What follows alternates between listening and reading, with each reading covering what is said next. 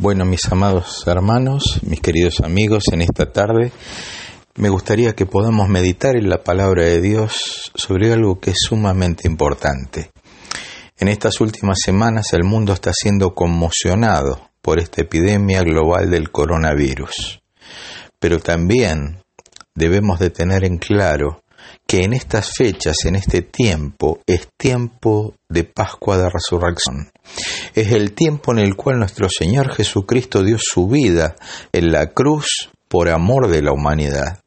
Y es la oportunidad que el hombre y la mujer tienen para poderse reconciliar con Dios y poder tener una expectación de vida segura más allá de esta tremenda, tremenda prueba que como sociedad mundial nos está tocando atravesar.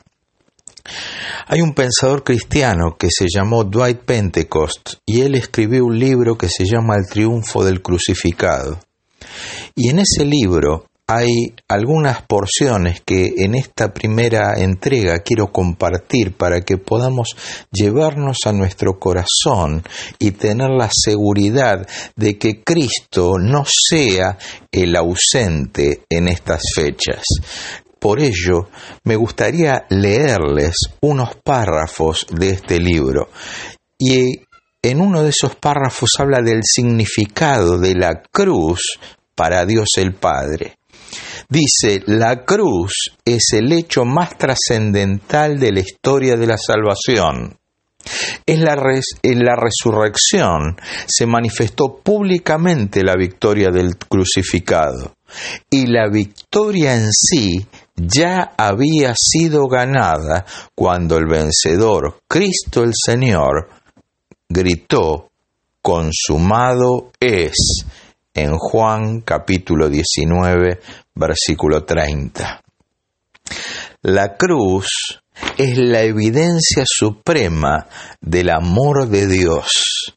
En la cruz, el Señor de toda vida, se está refiriendo a Dios el Padre, entregó a la muerte a su amado, a su único Hijo, al mediador y al heredero de la creación.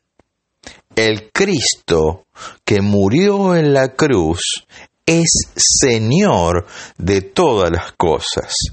Por eso, cuando hablamos de que es la evidencia suprema del amor de Dios, podemos traer a nuestra memoria y a nuestro corazón lo que el apóstol Pablo le escribe a los colosenses en el capítulo 1, verso 16, y se refiere a la obra suprema de Dios por medio de Cristo en la cruz. Dice, porque en Él fueron creadas todas las cosas, las que hay en los cielos y las que hay en la tierra, visibles e invisibles, sean tronos, sean dominios, sean principados, sean potestades, todo fue creado por medio de Él y para Él. Y acá quiero hacer un párrafo antes de continuar con esta lectura de esta porción de este libro. Dice, todo fue creado por medio de Él y para Él. Sabemos que esta pandemia trae sobre las mentes y cada uno de nuestros corazones y emociones una sensación tal vez de angustia y de tristeza. Pero si uno está seguro en Cristo Jesús, dice que cuando uno es hijo de Dios, fuimos creados por medio de Él y para Él. Ahora, si hablamos de la evidencia suprema mayor del amor de Dios. Eso lo encontramos en la carta a los romanos cuando Pablo les escribe en su capítulo 5, versículo 8, diciendo lo que es el corazón de Dios revelado al hombre. Dice, más Dios muestra su amor para con nosotros, en que siendo lo que somos, en que siendo aún pecadores, Cristo murió por nosotros. Por eso este primer punto en donde dice que la cruz es la evidencia suprema del amor de Dios, está hablando de que Dios muestra al hombre ese amor tan grande que no tiene límites, en que conociendo nuestra condición, con, conociendo nuestras debilidades, conociendo que somos personas imperfectas y que necesitamos de un auxilio superior, Cristo dio su vida por nosotros en la cruz. Ahora, la cruz para Dios el Padre es la mayor prueba de la justicia de Dios. Muchas veces nos vemos tentados a solamente, podríamos decir, presentar una arista de lo que es Dios y obviamente el hombre no puede mostrar a Dios en toda su dimensión. Pero además de hablar de amor de Dios, tenemos que hablar de justicia de Dios. Y dice la palabra de Dios que por cuanto todos pecamos, estamos separados, destituidos de la gloria de Dios. Y para poder acercarnos nuevamente a Dios, fue necesario que hubiese alguien que nos acercase a Él. Dice, en la cruz, el juez, y cuando habla de juez está hablando de Dios el Padre, de toda la tierra, y como manifestación de su justicia, no perdonó ni aun a su propio Hijo. ¿Qué quiere decir? Que aún permitió que Él fuese a la cruz, pudiéndole librar de la muerte, para que se cumpliese su plan para con el hombre. Dice así, en el transcurso de los siglos, pese a muchos juicios individuales y parciales que Dios realizó y trajo para con el hombre, Dios no había castigado jamás el pecado con juicio tan severo. Tanto es así que a causa de su paciencia, muchas veces el hombre se ve tentado a creer que la santidad de Dios estaba en tela de juicio. Vista de ellos solamente la muerte, la muerte expiatoria, quiere decir la que elimina la culpa por medio de un tercero, y este tercero es Jesús. Como acto justificativo de Dios y frente a la pasada historia de la humanidad, pudo demostrar esa justicia que es irrefutable como juez supremo de todos los hombres. Por eso, cuando hablamos ahora de dos palabras, una es expiación, que es la eliminación de la culpa o pecado a través de un tercero, y la otra palabra que vamos a leer en dos porciones bíblicas es la propiciación, que es la remoción de la ira de Dios por medio de una ofrenda, y esa ofrenda es la vida de Jesús en la cruz del Calvario.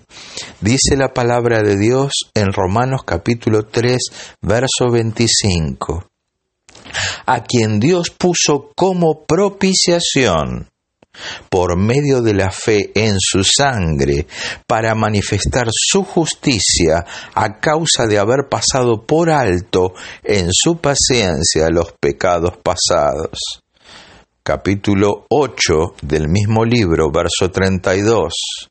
El que no escatimonia a su propio Hijo, sino que lo entregó por todos nosotros.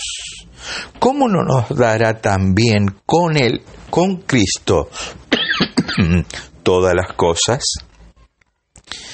Y lo que Cristo vino a darnos es reconciliación, perdón, paz y vida eterna para gozar con Dios para siempre.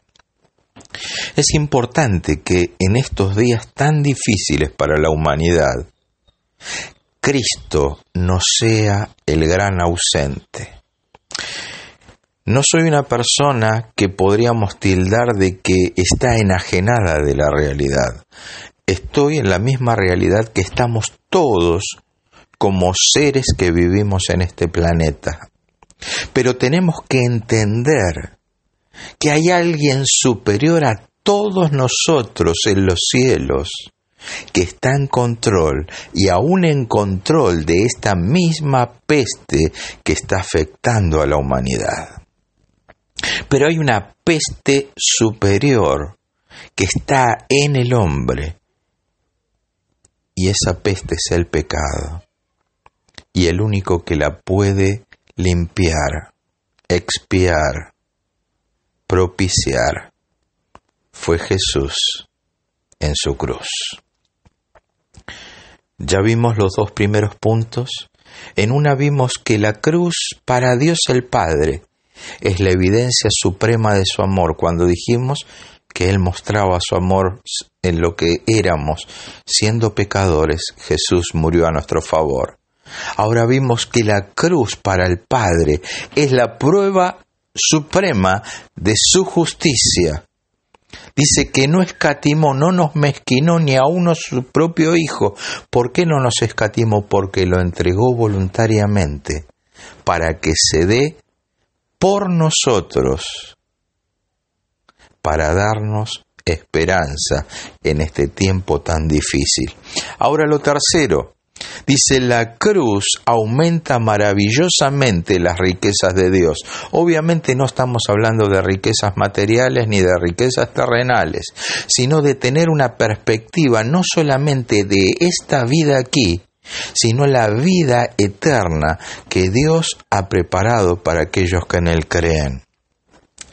Hay una revelación en un libro que muchas veces es mal interpretado porque se cree que es un libro de plagas y de cosas tristes, sino que al contrario, la palabra Apocalipsis no, no quiere decir cosas malas, sino lo que Dios ha revelado, el libro de revelaciones. Y en el libro de Apocalipsis se ve palpadamente la adoración celestial de aquellos redimidos que habían creído en Dios. El libro de Apocalipsis capítulo 5, verso 9 y 10 dice así, y cantaban un cántico, un nuevo cántico, diciendo, digno eres de tomar el libro y de abrir sus sellos, porque tú fuiste inmolado, quiere decir, fuiste clavado en una cruz, fuiste muerto por mí, y con tu sangre nos has redimido para Dios de todo linaje y lengua y pueblo y nación, y nos has hecho para nuestro Dios reyes y sacerdotes, y reinaremos sobre la tierra. Ese cántico expresa maravillosamente el hecho de que los salvos en su conjunto somos posesión, somos propiedad de Dios. Hemos sido comprados, hemos sido adquiridos para propiedad exclusiva de Dios. Parece una, una, frase tremendamente difícil de interpretar, pero es simple cuando lo vemos a la luz de la Escritura. El apóstol Pedro en su carta en el capítulo 2, verso 9 dice, Mas vosotros sois linaje escogido, real sacerdocio, nación santa, pueblo adquirido por Dios para que anunciéis las virtudes de aquel que os llamó de las tinieblas a su luz admirable. Este último punto habla de que aumenta maravillosamente las riquezas de Dios. Y me quiero quedar con esto. Dice que nos ha redimido, nos ha tomado para Dios de todo linaje, de toda lengua, de todo pueblo y de toda nación, para hacernos para Dios, sus servidores, y estar con Él. Pero Pedro, no ampliando, sino podríamos decir, trayendo también luz a esto mismo que Juan escribe en el Apocalipsis, diciendo que Él nos ha convertido en un linaje escogido, en un pueblo comprado, comprado por precio de sangre. Y esa sangre es la sangre que Jesús en un día como hoy entregó en la cruz del Calvario. Por eso mis hermanos, por eso mis amigos, hoy tenemos que tener más que nunca en nuestro corazón el significado de la cruz. Hubo una batalla decisiva para la humanidad. Algunos creen que fue el fin de la Segunda Guerra Mundial u otra conflagración mundial. pero hay una batalla que supera cualquier batalla que el hombre haya podido tener en el pasado, hoy en el presente y las que tendrá en el futuro, que es la batalla del Gólgota. En esa cruz, Cristo Jesús exclamó a voz en cuello, consumado es. Y ese consumado es, es decir al Padre y a toda creación que la obra de Jesús estaba completa. Por eso el significado de la cruz para Dios el Padre es suprema, porque cuando su Hijo exclamó consumado es, agradó a Dios que esa ofrenda viva se entregue por amor del hombre. Me gustaría que podamos eh, agradecer a Dios en este día. Día de incertidumbre tal vez, día de noticias tal vez no gratas, pero en donde hay una noticia que borra por entero cualquier otra noticia que nos esté afectando en este momento, que es ese grito exclamatorio de Jesús, consumado es la obra de Dios en Cristo a nuestro favor. Que Dios esté colmando de toda paz, que Dios esté dándonos tranquilidad y que en esta prueba tan difícil que sabemos que la humanidad ha de pasar, la pueda pasar mucha gente en estos días, tomado de la mano de Dios, sabiendo de que Él es fiel, más allá de lo que nos pase. Soy Víctor Cañizares, deseándote primeramente que puedas gozarte en la victoria de Jesús en la cruz y que puedas sentir paz a través de ella. Dios te bendiga.